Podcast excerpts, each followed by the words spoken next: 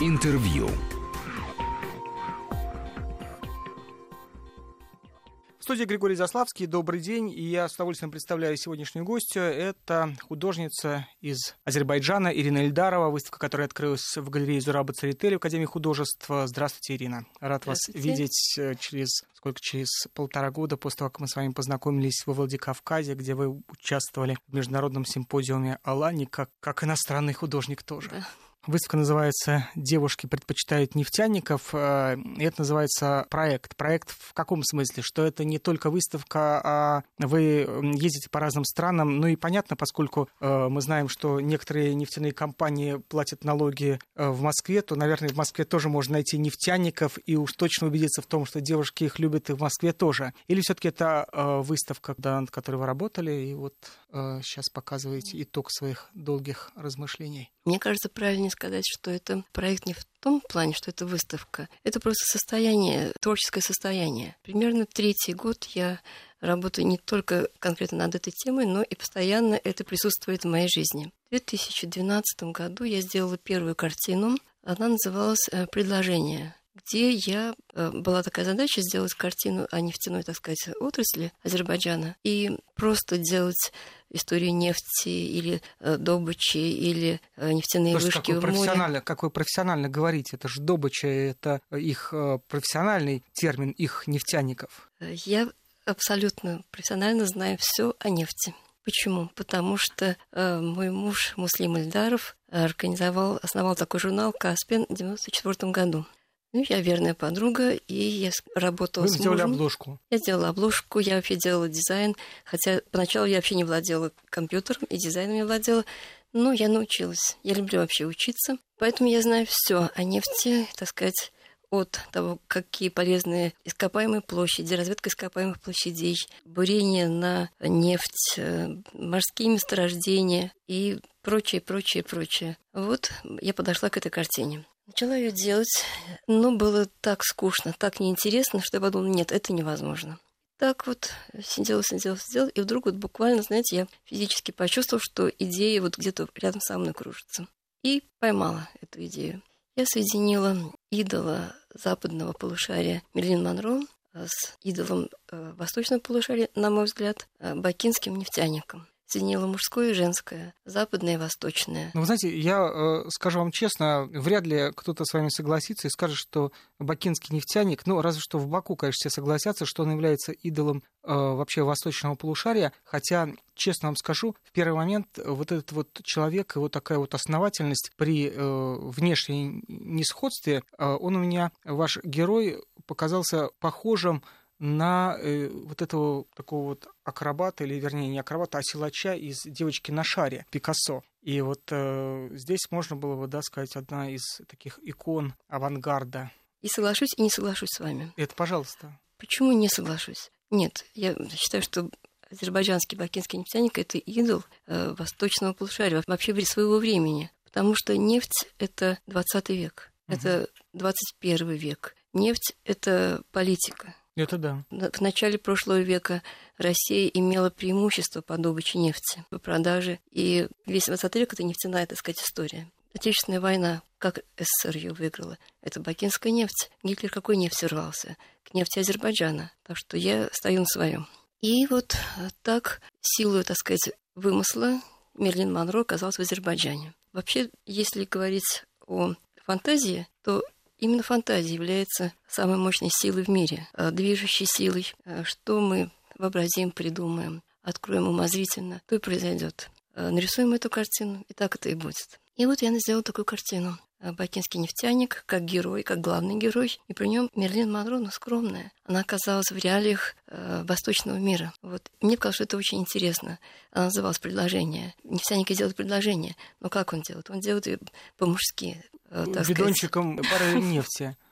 Ну, не совсем так, но тем не менее его руки, которые были э, в морщинках, в трещинках, можно было понять, что он купается в черном золоте. Да. Нефтяник же не купается в черном золоте, ну, он же сказать? его только добывает. Он Мы добывает... же знаем, что шахтеры, они добывать-то добывают, но нельзя сказать, что они прям такие уж богатые. Да совсем не богатые шахтеры-то. Как странно вот бывает в жизни, э, что люди, которые имеют прямое отношение к добыче, или э, шахтеры, которые э, руду эту, так сказать, добывают, они все являются, как ни странно, патриотами своего труда. Допустим, они в прямом смысле не купаются в коммерческом э, успехе, но так как они относятся к этой поэзии своего труда, так не относится к этому никто. Поэтому они главные герои. Я так понимаю, что все-таки нефтяник это э, такой герой, который во многом был открыт э, искусством 20 века благодаря Таиру Салахову, да, чей музей как раз как и музей есть у Зураба Царители в Москве, так у Таира Салахова есть э, свой музей замечательный в Баку. Я даже когда был в Баку, хотел в него попасть, но он был закрыт. Я уж рвался во все двери, никто не открыл. Я думаю, что если в Баку знали, что Григорий Заславский приехал в Баку и хочет пойти в музей Таира Салахова, то все было бы открыто. Вы, видимо, поскромничали. Скажите, а вот э, э, для вас ваш нефтяник, он находится в каком-то диалоге с э, Таиро-Салаховскими такими? Ну, в общем, у вас тоже он такой суровый герой, а Салахов, он считается одним из таких основателей вот этого самого сурового стиля 60-х, 70-х годов. Вы своим нефтяником как бы так вот разговариваете с его нефтяниками Таира Салахова или нет? Сейчас расскажу. Мне кажется, есть некоторые такие моменты в искусстве, что если ты будешь думать о том, как мой нефтяник будет относиться к нефтяникам Таира Салахова или других мощных художников, то мне нечего будет делать в искусстве вообще. Ты должен сначала только работать и беседовать с самим собой. Потом уже как бы более какой-то причудливой истории, истории искусства или выставок, или вообще картина имеет какую-то свою судьбу. Потом уже это происходит объяснение, начинается какая-то литература, описание, что отличает, что есть общее. Но первое, Таир Салахов для меня безусловный авторитет. Я знакома с этим художником и лично, и я преклоняюсь перед ним, как перед человеком, перед его судьбой. Это сложная судьба, но это героическая судьба. Я обожаю его картины, я вижу в них... Э, вот я прожила в Баку более 30 лет. Надо сказать, что я вообще-то москвичка. Я москвичка, которая закончила ну, Московскую да, учились, да, среднехудожественную а, школу. А, это Питер. Московскую среднехудожественную школу, да, прежде всего, это знаменитая МСХШ. Это наша родина вообще всех, многих очень художников. Ну, вы изменили Москве? Вот, я не изменила Москве, я не изменила, главное, самой себе. Я была влюблена в Питер, в эти невероятные линии, и каждый, кто видел э, Академию художеств, это Нева, это набережная, это сфинксы, тут поймет меня. Я оказалась в Питере, мне было это очень сложно, потому что северная столица имеет северный темперамент во многом. Но, тем не менее, прошла эту школу, и там вышла замуж за Муслима Эльдарова. Вот откуда берется не впрямую нефтяник, но есть вот этот вот герой-мужчина и вот эта женщина, которая путешествует. И ну, просто он оказался азербайджанцем. Муслим Эльдаров азербайджанец. Ничего, в Москве, по-моему, сколько? Миллион азербайджанцев живет, и ничего, все москвичи. Но женщина же не выходит замуж за миллион, миллион людей. Понятно. Она любит и выбирает себе одного мужчину. Можно сказать, что я сделала выбор. И когда я сделала выставку и получилась целая серия картин, то я вдруг обнаружила, я вдруг увидела, то я делала, господи, это же моя биография на самом деле. И вот здесь все так переплелось. Возвращаясь к вашему вопросу о Тарисе Аллахове, сравнение своего образа нефтяника и образа Таира Таймуровича, они, конечно, в чем-то, но это лишь только, э, это я сделала это как бы неясно для самой себя. В общем, если говорить о теме нефтяного, в нефтяном э, искусстве, то впервые появилась хрупкая женщина среди нефтяников. Крепких, э, мужественных, чуть грубоватых, при этом очень тонких и ранимых. И мне кажется, что появилась тонкая структура души, внешний вид, как в бриллиантовой руке, а на лицо ужасное и доброе внутри. Вот. И в этом, мне кажется, как раз-таки различие какое-то новаторство идеи. Но, опять же, я это делала то, что мне было интересно, мне это было лично очень важно. И когда я это делала, мне, я, в общем-то, упивалась этой всей историей при советской власти было принято отправляться в творческие командировки. И, естественно, э, никакой бы поэмы «Братская ГЭС» не было бы, если бы э, Евгения Александровича не отправили туда, или там он сам по зову сердца не поехал бы на строительство этой самой гидроэлектростанции. И вот, вернувшись вдохновленный, он э, по горячим следам воспел ее строителей «Братской ГЭС», мощь ее. Ну, в общем, короче говоря, получилась такая вот вызывающая сегодня энтузиазм и какой-то вот эта мощь в ней э, чувствуется. Извините, а вы вообще настоящих нефтяников-то были? На, насколько я понимаю, туда же ведь э, так просто не попадешь. Я как-то вот был некоторое время тому назад где-то в регионе, где есть нефть, где она добывается, мне говорят, а это так просто туда не проедешь, это все стратегические объекты, это нужен специальный допуск, э, так просто никак. Да, это не так все просто, но я все это видела. Во-первых, когда мы делали журнал «Каспиан», то я с мужем, мы ездили и в Татарстане, мы видели множество добывающих, так сказать, объектов, и в Казахстане. И я участвовала и в съемках, мне это было очень интересно. В Азербайджане я летала на вертолете на нефтяные камни. Это когда я записалась в эту командировку, так сказать, я сначала испугалась, думаю, что я сделала? Я буду лететь на вертолете над морем куда-то час сорок. А вот, ну, когда мы пришли э, в этот аэропорт Забраты, где находится вертолетный парк, это совершенно фантастические э, французские вертолеты. По последнему слову техники. На нас были такие жилеты для безопасности. И мы были полностью, так сказать, техника безопасности была на высоте. Мы прилетели на нефтяные камни. Я видела много нефтяников, э, фотографировала, рисовала. А все нефтяные камни сейчас это полностью э, по последнему слову техники, все чистенькое, покрашенное. Эти трубы, это, конечно, сейчас, наверное, не то, что было в 50-е годы. Я больше да и тем более не то, что там у англичан в начале 20 э, века в том же самом Азербайджане. Тоже там наверняка вы, это все вы было имеете страшно. в виду, это сам Нобель, скорее всего, не англичан, а Нобель. Англичане сейчас, да, да, да, у вас сейчас. Англичане, англичане. сейчас консорциум да, да. работают. Сейчас, конечно, все это в очень хорошем порядке. Это техника, последняя мировая лучшая техника. Но образ нефтяника я вижу вокруг себя повсюду. Баку это сплошные нефтяники. Вообще образ Азербайджана, главный герой это нефтяник. А вы же современный художник, поэтому вы знаете, как э, есть художник, который пишет нефть. Я помню, как в российском павильоне в Венеции Андрей Молоткин Э, работал тоже с нефтью, у него нефть была синоним крови, и, собственно говоря, он использовал в своем э, вот этом вот объекте, там была динамический такой был объект, там была и нефть, и кровь, и все это было э, в таком подвижном взаимодействии, как сообщающиеся сосуды почти. А, но вы впрямую с нефтью никогда не работали. Я уважаю творчество любого художника, я преклоняюсь перед художниками вообще, я считаю, что это рыцари. Это рыцари... И перед собой тоже? И перед собой тоже может быть, даже в первую очередь. Я mm-hmm. очень уважаю себя за то, что я не, не пасую, что я ставлю задачу и иду, и стараюсь ее сделать, что бы мне это ни стоило. Я не такой э, смелый человек, чтобы делать... Э, то есть я делаю то, что я умею, и то, что, то как я вижу. Кто-то видит соединяющие сосуды и нефть черная, как жила, как кровь. Это замечательно. Значит, этот человек так чувствует. И я изображаю то, что я чувствую. Мои подмастерья — это холст, это масло, картон, акрил, фанера. Я очень люблю фанеру. Э, на фанере рисовать углем, э, цветными, тушью цветной. Но что могу сказать, что вот создание картины, меня еще очень важно, как ни странно, для меня рождается образ картины в каком-то смысле от литературы, что ли. Предположим, вот название моих картин. Предложение. Или следующая картина. А поцеловать. Это на фоне э, такой рассвет, э, море, освещенное солнцем. Прям-таки, а ты ревнуешь? А ты ревнуешь, да. Есть картина такая. Зачем все это? То есть зачем все это? Зачем любовь? Зачем, зачем все это? Иногда люди спрашивают у себя, э, задают себе такие вопросы. Или нефтяник возвращается э, с девушкой, хрупкой нежной девушкой с промыслом э, в таком микроавтобусе. А ты в музей ходишь? Она него спрашивает. Он смущен. Что такое музей? То есть, да, он когда-то ходил в музей, но ходит ли он сейчас в музей? То есть соотношение тонкой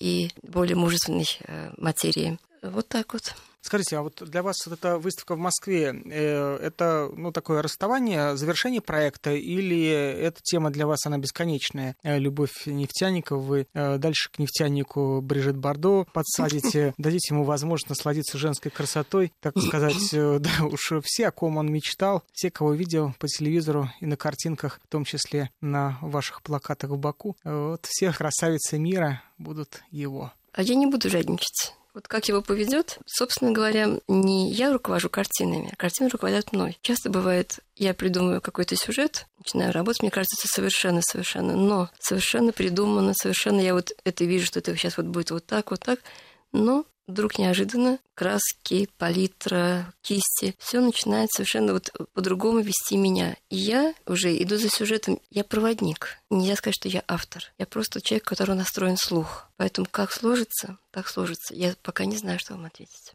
Мы должны сейчас прерваться на выпуск новостей. Я напомню, что Ирина Ильдарова, художник, выставка которой открылась в Москве в Академии художеств. И называется она э, «Девушки предпочитают нефтяников». Э, сегодня э, Ирина Ильдарова гость Вести ФМ. Мы прерываемся на 2-3 минуты, чтобы после этого вернуться в студию и продолжить разговор. Интервью.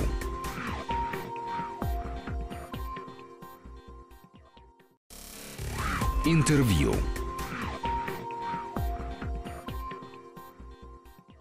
Мы продолжаем разговор с художником Ириной Ильдаровой. Выставка, которая открылась в Москве, называется она «Девушки предпочитают нефтяников». Скажите, а вот я прочитал еще информацию, что вы главный художник Национального музея искусства Азербайджана. А что такое главный художник? Это все равно, как, знаете, как главный композитор оркестра. Оркестр же выполняет э, разную работу и исполняет музыку разных композиторов. Как быть главным художником? Вы прошли мимо э, какой-нибудь картины, она вам кажется, что-то там недорисовано. Сейчас это раз, кисть окунула. Вот уже и Репин стал поярче.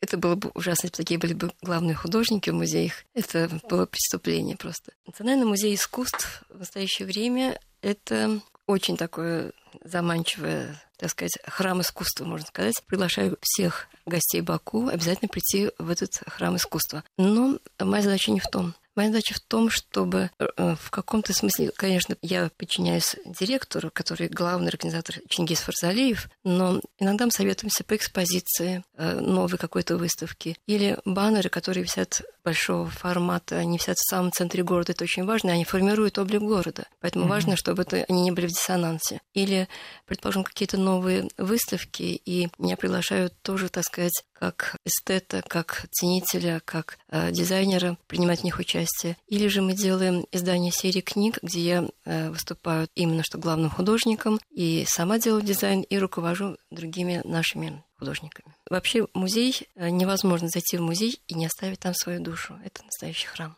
Ну как, без души уже верно выйти как так? Это, ну, душа, она, знаете, как... Не это, мне кажется, как клетка. Чем больше ты чувствуешь, тем больше твоей души ее хватает. И на музей она там остается всегда. И на мастерскую, что тоже, так сказать, там каким-то образом она все время живет и ждет. Да, если говорить о душе, где она больше сейчас живет, это мастерская, безусловно. Интересно, что южная природа, она часто провоцирует на предпочтение каким-то э, ярким краскам. Недаром часто природу южную, в том числе азербайджанскую или среднеазиатскую, запечатлевали гуашки, например. Сейчас э, их синоним, можно сказать, стали акриловые краски. Это действительно такая вот необходимость, что э, не, не акварель. Да. Нет, и акварель, конечно. А тут, мне кажется, надо сделать акцент на другом. Не на акрил или акварель или, предположим, масло или темпера, надо сделать на цветовой палитре. Естественно, абсолютно естественно, вот, например, там очень много солнца, там очень много цветных теней, там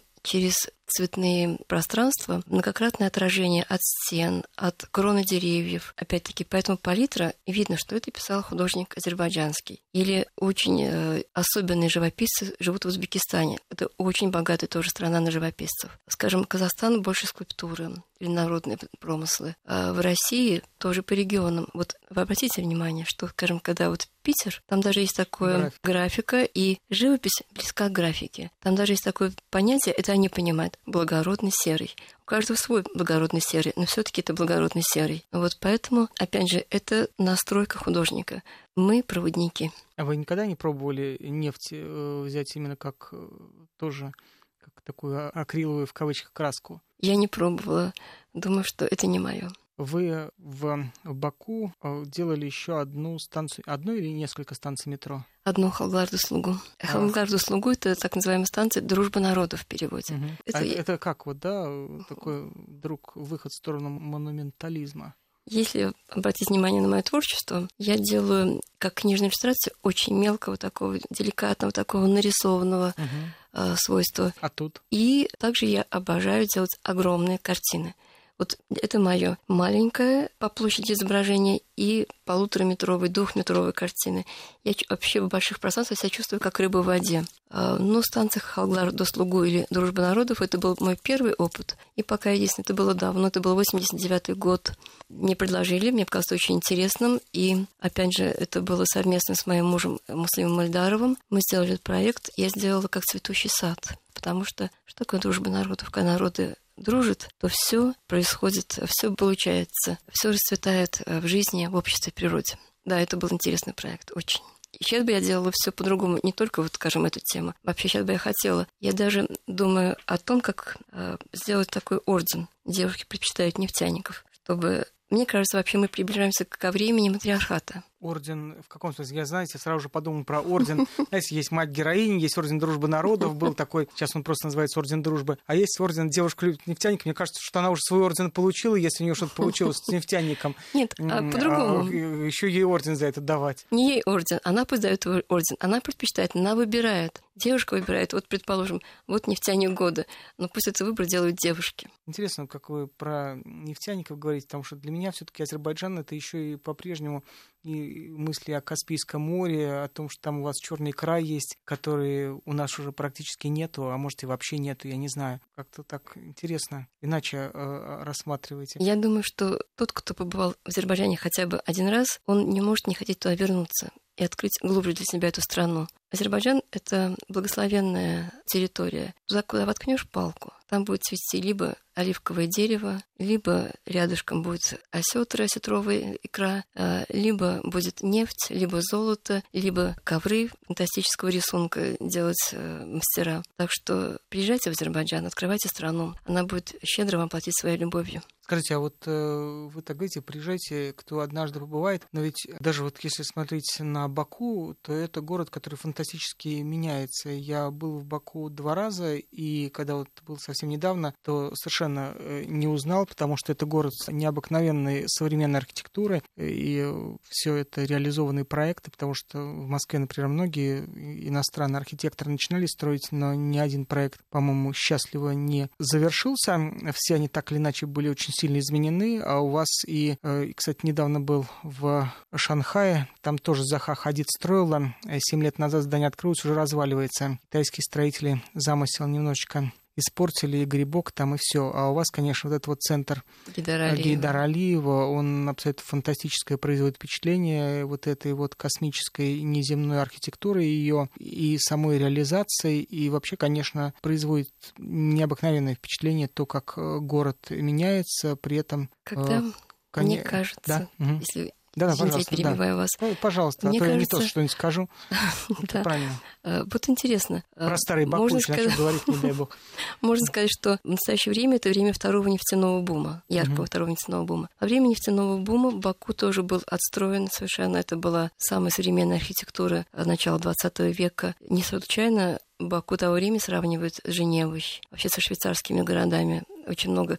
Или, например, Ницца, вот много такого типа зданий прекрасных. Это было время нефтяного бума, роскоши э, отстроенного города. Это счастье, что второй нефтяной бум имеет свое яркое выражение э, в архитектуре Баку. Это город жемчужина. Баку Каспийская столица. Если, предположим, Каспийское море омывает государства пяти стран, Иран, Азербайджан, Туркмения, Казахстан, Россия, то единственная столица на Каспии — это Баку. И весь и запах вот этого особенный аромат э, микс Каспийской воды, Каспийского моря, плюс нефть, он постоянно присутствует, его аромат постоянно. Когда выходишь в аэропорту из самолета, ты вот такой запах нефти, запах горячего асфальта или зимой ветер, он тоже имеет этот запах, то э, все это накладывает некий особый отпечаток на все, на характер, настроение, опять же, отражение солнечных лучей зданиями. И вот то, что вы сказали о проекте э, «Центр Гидара Алиева», проект Захи Хадид, и был еще построен при жизни, да. под ее руководством тщательным. А, конечно, это получилось. Это получилось. Прекрасно выбрана площадка для центра Гидара Алиева. А, прекрасно это здание, оно как будто парит над и в, в окружающем пространстве, и над городом множество потрясающих выставок, потрясающих мероприятий. То есть, понимаете, получилась полная гармония архитектуры э, задумки Захи Хадид и функционирование центра Гидара Алиева, но это нечто особенное в Азербайджане, то, что и, хорошо, что это у нас есть. Вообще, вы редкий художник, который может восхититься искусством другого, но раз только вы умолчали о том, что в центре Гидара Алиева у вас тоже была выставка, э, может быть, поэтому вы так еще и поэтому так любите этот центр. На самом деле, мы, конечно, говорили не только о Баку и архитектуре, хотя и о Баку тоже, потому что выставка художника Ирины Ильдаровой. Девушки предпочитают нефтяников, конечно же, на Баку. Эта выставка э, открылась в Москве в Российской Академии Художеств. И спасибо большое, что пришли. Спасибо, Спасибо Таня. вам большое. Спасибо. Интервью.